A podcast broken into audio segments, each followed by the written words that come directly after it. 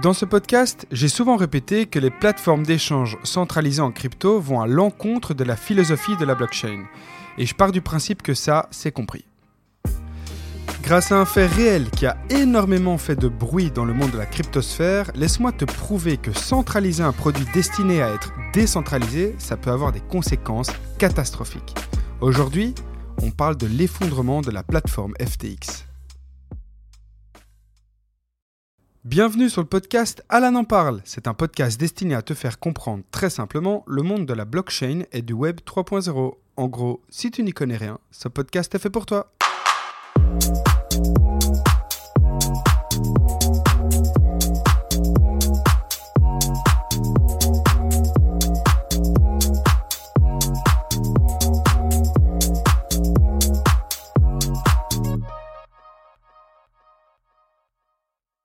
Alors, d'abord, il faut que tu saches que l'histoire de FTX a été expliquée plein de fois sur Internet, que ce soit des vidéos YouTube ou encore des articles de presse. Cette histoire est bien connue dans le monde de la cryptosphère vu les dégâts que ça a engendré, mais je t'avais promis qu'on allait parler de cette histoire dans le blog 12 lorsque je t'expliquais ce que c'était qu'un portefeuille de crypto-monnaie. Dans cet épisode, je veux mettre en avant le fait que le côté centralisé d'une plateforme d'échange de crypto peut, si la gestion est pas terrible voire douteuse, avoir des conséquences catastrophique. On commence. Le vendredi 11 novembre 2022, le deuxième échange crypto au monde, qui a été évalué à plus ou moins 32 milliards de dollars, disparaît du jour au lendemain. Cette plateforme centralisée s'appelle FTX. Samuel Bankman-Fried, qu'on surnomme SBF, fonde en 2017 une société de gestion de fonds quantitatifs qui s'appelle Alameda Research.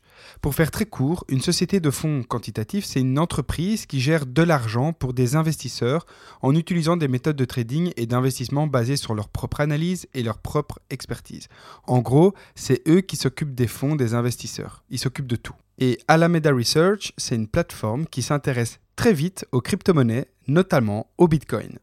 Et en plus donc de son activité principale, l'entreprise achète des bitcoins aux USA et les revend bien plus cher au Japon et elle obtient rapidement des dizaines de millions de dollars. En 2019, Samuel décide de lancer donc sa plateforme d'échange centralisée en crypto-monnaie qui s'appellera donc FTX. Mais donc, c'est quoi FTX Comme ça, tu as quand même une idée de ce que peut faire cette plateforme. Premièrement, FTX permet d'acheter, de vendre et de trader plein de crypto-monnaies. Donc, FTX, c'est comme un marché en ligne où des gens peuvent échanger leurs crypto-monnaies contre d'autres crypto-monnaies ou encore contre des monnaies traditionnelles comme le dollar, par exemple. FTX n'hésite pas à développer des produits financiers innovants dans le monde des crypto-monnaies. Je ne vais pas rentrer dans les détails par rapport à ça, mais ils ont par exemple développé des contrats à terme perpétuel ou encore des options et d'autres dérivés de crypto-monnaies. En fait, ce sont des produits financiers qui permettent aux traders de parier sur la hausse ou la baisse des prix des crypto-monnaies sans avoir à détenir réellement ces crypto-monnaies. C'est un peu ça le but. Mais ce sont des produits en vrai qui existent déjà en bourse classique, mais là ils les, ont développés en fait dans le monde de la crypto-monnaie. La plateforme FTX a aussi un token qu'on dit native, donc en gros c'est le token qui appartient à la plateforme. En gros, FTX a son propre token, sa propre crypto-monnaie qui s'appelle FTT pour Future Trading Token. Les personnes qui possèdent cette crypto-monnaie, donc des FTT, peuvent bénéficier de divers avantages sur la plateforme en question, donc sur FTX. Par exemple, des réductions sur les frais de transaction et la participation aux décisions de gouvernance. Donc en gros, tu as un mot à dire quant aux décisions générales de la société. En fait, FTX est surtout réputé pour son engagement envers l'innovation dans le domaine des crypto-monnaies. L'entreprise développe constamment de nouveaux produits et fonctionnalités pour répondre aux besoins des traders et des investisseurs. Et évidemment, comme de nombreuses entreprises du secteur de la crypto-monnaie, FTX doit respecter les réglementations financières et les exigences des autorités dans différentes juridictions pour s'assurer que ses activités sont conformes aux lois.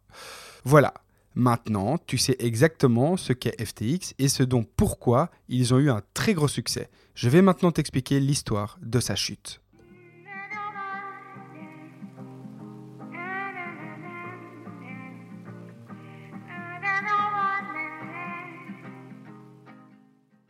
C'est une faillite qui fait trembler le monde des crypto-monnaies, celle de la plateforme FTX.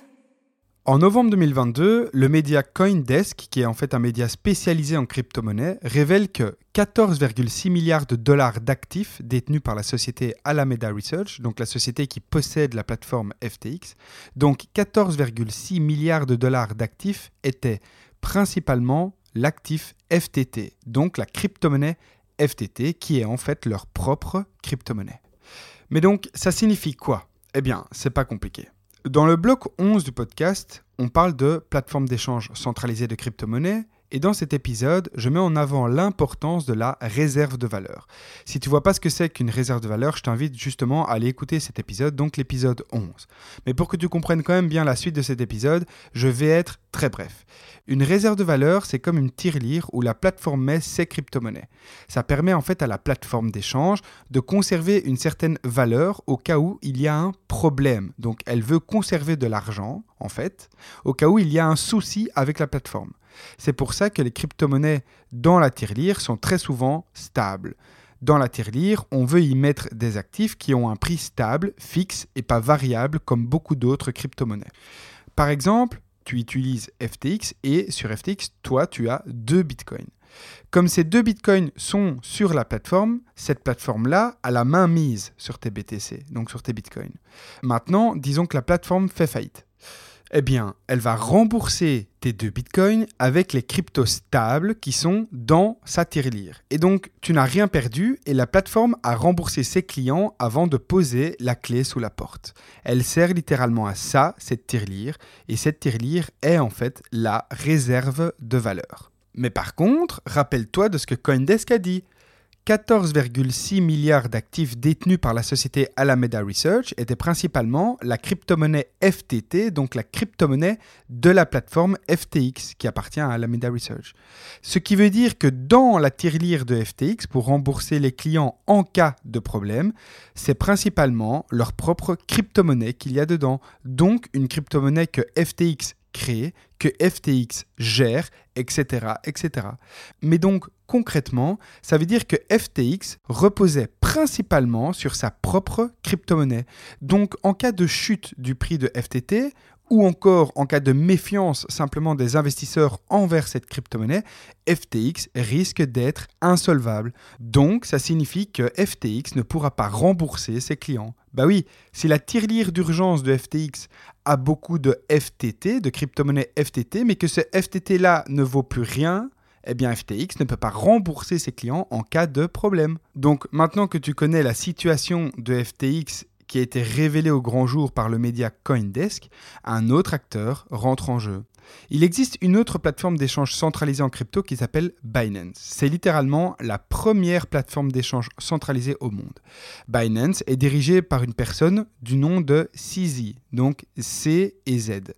CZ, qui est une personne très influente dans le monde de la crypto-monnaie, a lu cet article et a annoncé sur Twitter qu'il a décidé de se débarrasser de tous les FTT que Binance possède dans sa tirelire d'urgence. Quelques heures plus tard, le public a effectivement observé sur la blockchain qu'un montant de 20 millions de FTT, soit 530 millions de dollars en FTT, ont été transférés à partir d'un portefeuille de Binance. Ce transfert a fait chuter le cours du FTT et a commencé à avoir de très gros impacts sur le marché des crypto-monnaies. La panique générale est enclenchée et deux jours après le transfert des 20 millions de FTT par Binance, la plateforme FTX a cessé tout retrait possible de ses utilisateurs. En fait, 72 heures après ce fameux retrait de 530 millions de dollars de la part de Binance, il y a eu 6 milliards de dollars en crypto qui ont été retirés de la plateforme FTX. En gros, Beaucoup de clients ont voulu partir d'un coup de la plateforme FTX, mais la tirelire de FTX pour rembourser ses clients ne valait plus grand-chose car il y avait majoritairement des FTT dans cette tirelire. Mais ces FTT ont un tout petit prix maintenant parce que Binance a vendu pour 530 millions de dollars de FTT. Donc la plateforme FTX n'a plus la possibilité de rembourser ses clients. Donc FTX stoppe tous les retraits car ils ne peuvent plus donner l'argent aux clients qui le demandent. À ce moment-là, la première réaction de Samuel, donc le fondateur de FTX, a été de mettre sur Twitter FTX va bien ainsi que les actifs de ses utilisateurs. Et ensuite, il a supprimé le tweet. CZ, donc le fondateur de Binance, a semé le doute sur Twitter en disant qu'il allait racheter la plateforme FTX pour sauver les utilisateurs, etc., etc. Mais le lendemain, il a annoncé qu'il ne rachètera pas FTX, et c'est précisément à ce moment-là que la panique est à son maximum et que le marché entier des crypto-monnaies plonge littéralement dans le rouge. Tout le monde a peur et beaucoup, beaucoup de personnes ont vendu leurs crypto-monnaies. À ce moment-là, FTX voulait sortir la tête de l'eau et cherchait donc d'urgence 8 milliards de dollars chez de potentiels investisseurs. Impossible pour eux d'obtenir de l'aide, et donc la plateforme a annoncé sa faillite le 11 novembre 2022 et se place sous la protection de la loi américaine sur les faillites. Autrement dit, la justice américaine a mis son nez dans l'affaire. Donc, la justice et les médias ont commencé à regarder ce qui se passait et ils ont remarqué que certains comportements de la part de Samuel n'étaient vraiment pas nets. Je passe les détails, mais en gros, Samuel est en prison aujourd'hui. FTX a compté plus d'un million de créanciers, donc un million de clients qui demandaient leur argent, et la fortune de Samuel qui s'élevait à 16 milliards de dollars s'est évaporée en quelques jours. La personne qui s'est occupée donc de la faillite de FTX, il s'appelle John Ray. Cette personne a dit qu'il n'avait jamais vu de toute sa carrière un échec aussi complet des mécanismes de contrôle d'une entreprise et une absence aussi flagrante d'informations financières fiables. John Ray, pour l'info, il a 40 ans d'expérience et est très connu dans le milieu. L'affaire est bien évidemment entre les mains de la justice, et si tu souhaites en savoir plus concernant les événements récents ou autres, je t'invite tout simplement à te renseigner sur Internet, tu auras vraiment de quoi lire. Mais donc, je souhaitais vraiment faire ce court épisode pour te montrer à quel point l'effondrement d'une telle institution comme la deuxième plateforme d'échange centralisée en crypto-monnaie peut avoir des conséquences catastrophiques juste parce que sa réserve de valeur a été pointée du doigt par un média. Par la suite, il y a donc eu une perte de confiance énorme et ça a affecté littéralement tout le marché des crypto-monnaies. C'est pour ça que quand un sujet t'intéresse, il faut absolument t'éduquer, et ça pour n'importe quel domaine.